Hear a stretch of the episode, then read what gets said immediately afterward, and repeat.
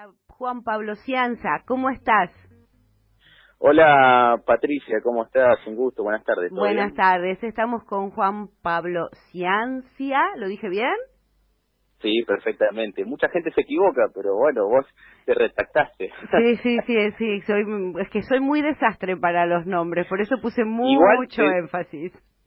Sí, igual te digo, me dicen Chianchia, Ciencia, eh, he pasado por varios apellidos, tranquilo. Bien, eh, Juan Pablo es sociólogo, es especialista en estudios políticos, cofundador y director de Diagrama Social, y acá la productora, entre paréntesis, me puso una de las pocas consultoras que daba a FF ganador en primera vuelta. ¿Es cierto eso?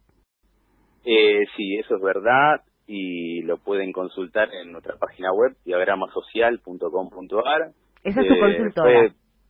sí, sí, en la página web están los estudios, digamos, de, de, lo que fue mayo, junio, julio, en el cual nosotros eh, pusimos, y digamos, luego de nuestros trabajos, eh, que Fernández ganaba por una diferencia de más de 10 puntos en primera vuelta. Y después, bueno, hay algunos audios en Radio con Voz con Sloto, algunas páginas web como por ejemplo el Destape, bueno, Silvestre, Clima de Opinión, así que puedo verificarlo, puedo, pueden ir a, las fuentes y verlo, no hay problema. Bien, resistís archivo. Sí, sí, por suerte esta vez sí. Algunas veces uno no resiste, pero esta vez sí. Bueno, en lo que a mí respecta, perdón por mi egoísmo, con que hayas acertado esta vez me alcanza, mira, a como veníamos ah. estuvo muy bueno.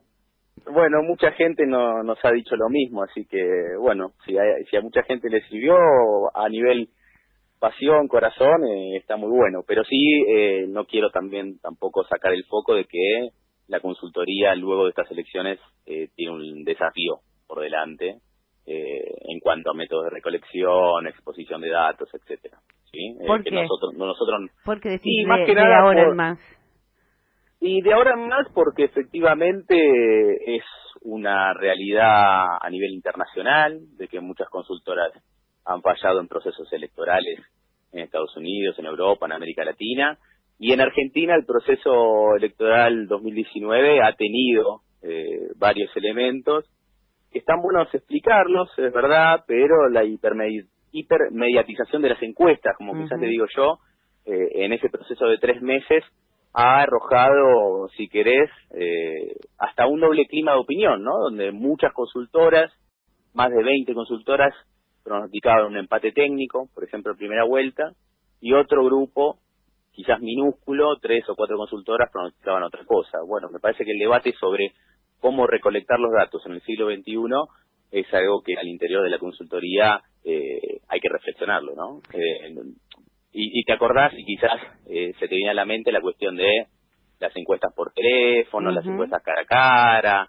las encuestas telefónicas. Bueno, es un debate que al interior es muy sabroso, es interesante, pero bueno, merece mucho profesionalismo, mucha entrega. Claro, porque a mí que me gusta el, chisme y soy muy poco académica, eh, yo lo que me llega a mí de las encuestadoras es que perdón de la palabra, transan, eh, ponen los datos, porque por ahí escuchas mirando un programa de televisión y te dicen, fulano de tal encuestadora de no sé qué favorece a fulano, o es encuestadora de mengano de tal, o tal encuestadora que trabaja con fulano.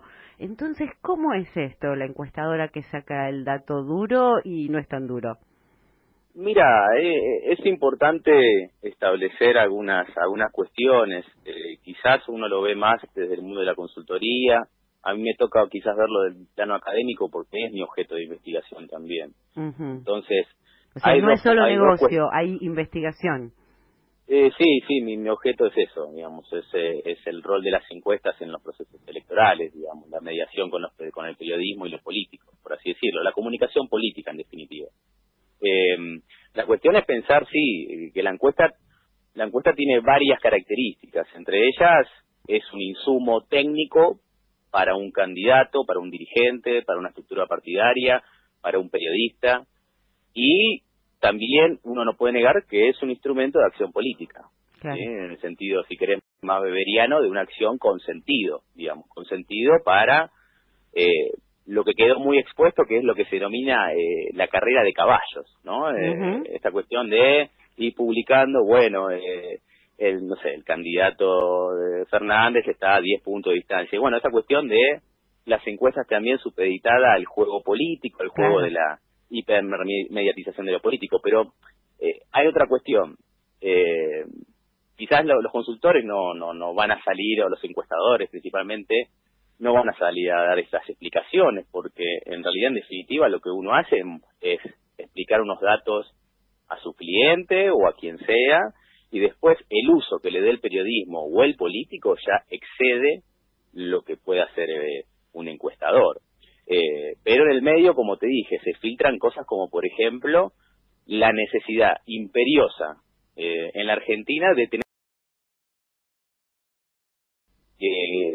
al tener datos continuamente uno, uno, uno no puede hacer encuestas cara a cara todo el tiempo porque son muy muy costosas entonces hay otros métodos que tienen un margen de error mucho mayor ¿sí? Pero te da la posibilidad de publicar continuamente. Bueno, son debates que, que se tienen que dar y que quizás, quizás a la sociedad civil no, no llegan tan cerca. Claro, bueno, pero eh, es eh, fundamental también, en todo caso, poder aclarar, porque a veces es no no el dato de la consultora, sino cómo los medios comunican el dato, ¿no? Entonces te ponen, eh, qué sé yo, 50% zaraza. Y después resulta ser que es una medición, hablando en criollo, pedorra. Porque no, mira, lo mm. hicimos solamente por WhatsApp, no sé, no entiendo nada, ¿no? Pero como si te lo hicimos por WhatsApp. Supongo que no es lo mismo hacer algo por WhatsApp o por las redes que cara a cara, ¿no? Y te lo plantean como que esa encuesta ha sido cara a cara, muy seria y no. Entonces por ahí a veces no es problema de las encuestadoras, sino cómo te tiran el dato.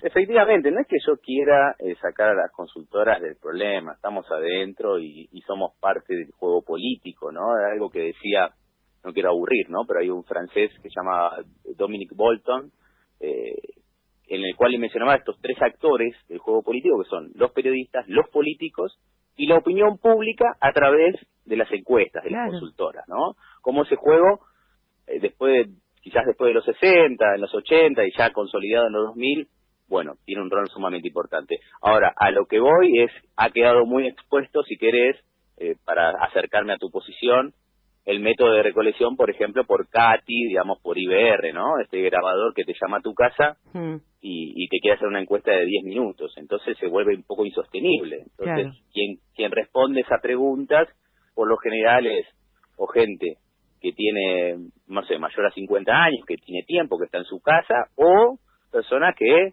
eh, eh, se sienten parte del juego político, ¿sí? Es decir, le interesa la política. Entonces ahí hay varios sesgos. En cambio, la encuesta cara a cara puede para mí, a mi entender, por lo menos en Diagrama Social pensamos eso, en esta coyuntura tenía sentido realizarlas eh, cara a cara, bueno, con, un control importante, porque el, tema es el siguiente, y no quiero aburrir, las encuestas cara a cara implica varias etapas de investigación, digamos, no es muy fácil hacerlas, implica mucho costo, mucho trabajo, ¿sí?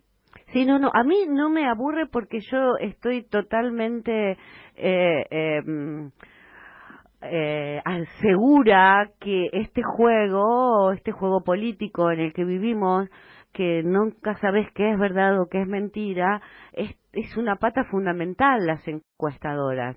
Eh, porque puede haber encuestadoras que lo hagan desde una forma independiente y hay otras, yo porque a veces escucho en televisión y ves eh, encuestadora fulano de tal que trabaja, y te lo dice ya el periodista, que trabaja con Macri.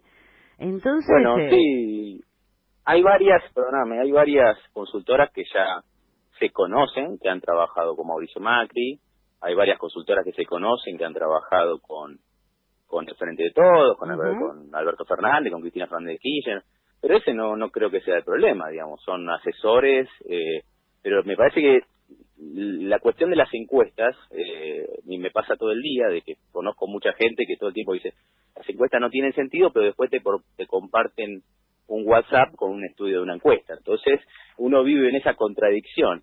La verdad que es un debate muy amplio, pero indudablemente el insumo técnico para un proceso electoral que pueda medir lo que piensa o los estados de la opinión pública eh, sigue siendo la encuesta y cada vez es más, se nota no solo en Argentina, sino en otros países también. Sí, es que nos movemos en sociedad, hablando en criollo, como manada, ¿viste? Entonces, bueno, por eso, uy, en las encuestas dicen que hoy en día es mejor tirarse de un octavo piso. Vamos todos del octavo piso. Bueno, no creo que sea tan así que todos bueno, tiremos del octavo piso, me encanta pero exagerar un sí, poco. sí, igual Patricia, hay una necesidad imperiosa en nuestras democracias de saber qué opina la opinión pública ante cualquier tema. Entonces todo el tiempo vivimos escuchando, bueno, opina la opinión pública, por ejemplo, el caso de los rugby. ¿Qué opina con respecto a esta elección, al balotaje o lo que sea? Entonces me parece que sí, hay una necesidad imperiosa, lo decía eh, Bernard Manin, un autorazo de, de democracia de audiencia, es decir, estamos todo el tiempo viendo qué piensa el televidente, qué piensa el internauta, etcétera. Pero sí, eh, yo considero, bueno, no es porque trabaje aquí, pero eh, considero que obviamente es un elemento fundamental que hace a la comunicación política y que no hay quizás al margen por ahora otro elemento que pueda eh, suplir esta característica. Digamos, vos podés decir, bueno, Big Data o análisis de, de coyuntura en Twitter, en Facebook, Instagram, pero sin embargo son universos mucho más chicos y no llega a toda la población. Sí, bueno, y, es, mucho más maleable también, ¿viste? No es lo mismo un dato duro que, que esas eh, correveidiles también. Sí, igual te diría que me parece quizás, si queremos darle legitimidad, y quizás los políticos eh, y el periodismo y, y el Estado en sí quiere darle legitimidad a los estudios, quizás el modelo francés es un modelo interesante, ¿no? Esta cuestión de eh, un, un, lugar de, de, estadística donde uno pueda eh, volcar las muestras y que sea de acceso público y ahí uno pueda saber, bueno, cómo están construidas las muestras. Eh, bueno, pero al final, ¿qué consultoras eh, predijeron, si querés, o, o, midieron mejor un estado de la conciencia colectiva? Eh, claro, que, podría ser, que la gente pueda acceder a eso y que, porque si no parece que para poder tener esos datos tenés que tener plata. Eh, sí, sí, igual eh, te diría que nuestro estudio, nuestro estudio de julio, eh, yo quizás te paso el link si querés y por favor, nosotros nosotros abrimos abrimos los datos. Eh, eh, con muy poca plata, eh, con un con un software interesante se puede abrir la muestra para que cualquier persona pueda tocar la muestra y ver qué características tiene. eso me parece que es otra solución posible, pero bueno, tampoco quiero es lo que a mí me parece, ¿eh? es lo que yo veo. Eh, después la, la crítica a las consultoras en sí las banco. Después hay maestros que, que uno tiene que quizás le duelen un poco las críticas que, que han tenido eh, en el proceso electoral. Pero como hacer, si hay alguien que tiene que hacer quizás algo como para legitimarlo, para darle más coherencia, bueno, el Estado debería habilitar la posibilidad de, un instituto de, encuestas donde uno pueda donde las encuestas privadas puedan volcar sus muestras eh, etcétera o abrir las consultoras sus datos sí abrir la muestra para que cualquier ciudadano pueda verlas una vez realizada una vez vendida si querés tampoco anular el trabajo de los consultores a ver cómo está claro, Sí, sí, por supuesto, todos tenemos que comer, tampoco van a trabajar para, para hacerlo gratis, pero que claro. una vez que esa, ese, ese material, esos datos eh, ya se han dado para determinado cliente, que pueda volcarse para cualquier persona que quiera trabajar con ese material, porque es eh, muy importante. Si no, lo que nos llega a nosotros que las encuestadoras es un grupo de gente que se junta con otro grupo de gente para hacernos creer determinada cosa sin que, eh, bueno, con todo el prejuicio que me, que, me caracteriza, ¿no? Pero eh, sin que poder sacarle esa máscara que, que el ignorante tiene y poder decir, no, es algo útil, es una herramienta para todos y sería bueno que el gobierno haga que esto llegue para todos.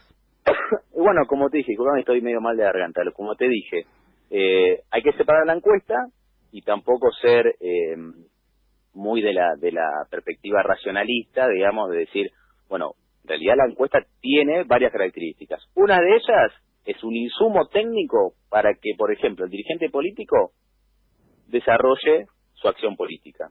Otro, otra cuestión es que la encuesta sea una herramienta al servicio de la acción política. Pero eso ya excede, a mi entender, eh, lo que puede hacer una consultora. Claro, en, realidad lo importante es que hace la acción política con lo que le dice la consultora, más que la consultora, ¿no? pero no matemos al mensajero. No, te voy a no te voy a, mandar a, leer de columnas antiguas, eso me, me, lo me lo guardo para mí que me gusta. Pero si uno repasa cuál fue la utilización de las encuestas por parte del periodismo político, es decir, las plumas, las grandes plumas de los medios más importantes, uno va a ir armando, si querés, un árbol, sí, una un, conjunto de características que llama mucho mucho la atención, digamos, decir, ¿qué encuestas usaba Horacio Berbisque o Carlos Pagni o Joaquín Morales Solá o Tuni Colman? Es decir, ¿qué ha dicho Alberto Fernández antes de ser presidente sobre las encuestas y qué dice ahora? Es decir, ahí es cuando yo te digo el tema de herramienta de acción política, ¿sí? que difiere claramente de una herramienta de insumo técnico para tomar decisiones. Claro, claro, exacto. Eh, bueno, Juan Pablo, eh, la conversación se fue muy interesante, se fue por otro lado. Yo no sabía si vos querías encarar algún tema en especial y yo te llevé por otro lado, pero a mí me desasnaste muchísimo. Y me parece que, está bueno porque como yo tengo mucho prejuicio, está bueno que la gente pueda decir esto desde el vulgo, digamos, decir, che, pero para a mí, ¿para qué me sirve una encuesta? Claro, claro, claro, claro. No, mira, eh, está, ojalá que te haya servido, tampoco soy uno más, digamos, une, digamos, ahora, une más de, de la corporación encuestadora, es decir, cada uno seguramente tendrá su, su criterio. Ahora sí, la productora me dijo... Te entendí, entendí, y eso es, lo ah. eso es lo importante, cuando alguien que no sabes te explica y terminas entendiendo. Eh, eso me parece bueno, importante. Me alegro entonces. Eh, me dijo la productora que diga qué me pasó en la época del macrismo, que es en realidad el, carácter del programa, ¿no? Exacto, ¿qué hizo el macrismo con tu vida? Con mi vida, eh, a ver, eh, en primer lugar, eh, esto ya lo hablo ya no como consultor, sino en términos individual. Eh, a ver, eh, sabía lo que representaba Mauricio Macri, digamos, bastaba con ir a la, a la literatura disponible para saber eh, qué pasaba si Mauricio Macri tomaba el poder, sí, eso es lo que uno puede pensar 2015, decir, ¿qué se venía, no? Eh, entre ellas pensé, dije, bueno, va a venir lo que yo creo que, que, que mucha gente ha manifestado claramente, que era, por ejemplo, entre ellas, la subordinación de la política a la economía.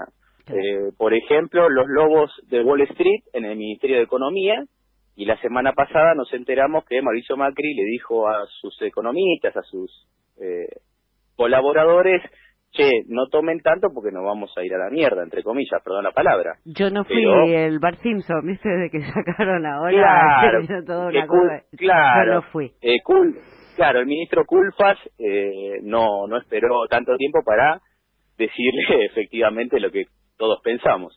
Eh, se venía eso, así que mucha frustración porque pensé que, que, que bueno, que quizás no, no, no, íbamos a tomar esa decisión, digamos que la mayoría no iba a tomar esa decisión, pero también, bueno, hay un proceso de desgaste del kirchnerismo, digamos, 12 años en el poder, eh, a una identidad negativa en crecimiento, digamos, un rechazo muy importante a, a si querés, al movimiento nacional popular, eh, si querés, a el Estado como actor eh, activo en la política, eh, yo digo, cuando veo los rechazos, sí, cuando veo el componente del voto de Mauricio Macri, veo eso, digamos, veo identidad negativa, es decir, voto por rechazo a, a quien está enfrente, pero también observo un rechazo a el Estado eh, activo, digamos, el Estado keynesiano, el rechazo a la cuestión de si estás muy mal, querés un plan, ¿por qué no trabajas primero? ¿Por qué no vas a mm. buscar trabajo? Bueno, esas cuestiones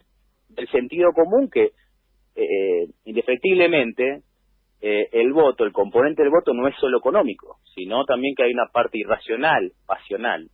Entonces, en definitiva, para cerrarte este aspecto, principalmente frustración, eh, y después lo que pensé, dije, bueno, se vienen las cosas muy duras, sé que mi familia, mis amigos, eh, allegados, alguien va a caer, porque sabía que efectivamente el modelo eh, tiene un problema básico, ¿no? El liberalismo tiene un problema básico para, para pensar el, entre comillas, el mercado de trabajo, ¿no?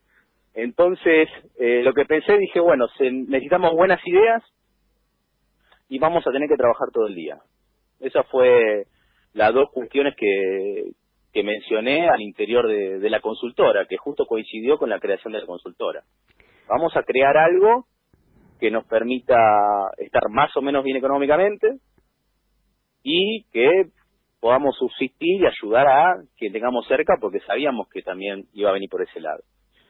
Eh, después la otra y no te, te interrumpo un minutito. Mira, estamos por terminar el programa, ya lo tenemos que este, entregar, pero a mí mm, te voy a hacer una invitación eh, por micrófono, cosa que te dejo en una mala situación. Eh, a mí me interesa mucho lo que dijiste, además este programa es Memorias del Macrismo, así que eh, te corté y estaba muy interesante tu charla. Me gustaría si podemos seguir llamándote y hacer como un pequeño bloque, no interrumpirte y dejarte que vos desarrolles el tema que quieras. Si te parece, te puedo llamar otro día y tenemos otra conversación. Dale, Patricia, desde ya y disculpen que, que, llegamos al fin del programa. Un abrazo muy grande y bueno, nos reencontraremos la próxima semana. Dale, dale, perfecto. Ahora quedamos charlando si puedo entregar el programa a horario porque la verdad que tu charla me gustó mucho y me fui y acá Martín está con un revólver, eh, eh, Martín Loza, que es el operador, que es una persona muy mala, de muy mal genio, me está mirando muy mal y está con un revólver en la mano diciendo o cortás o corto. Así que... Bueno, como es como decía la REA, hay que ser amigo del operador. Hay que hacerse amigo del operador. Así que te llamo después para que podamos arreglar bien y podamos tener un día y charlar con vos, que tu conversación me parece muy interesante y además para sacar eh, prejuicios. Te mando un beso. Abrazo grande, Patricia. Gracias.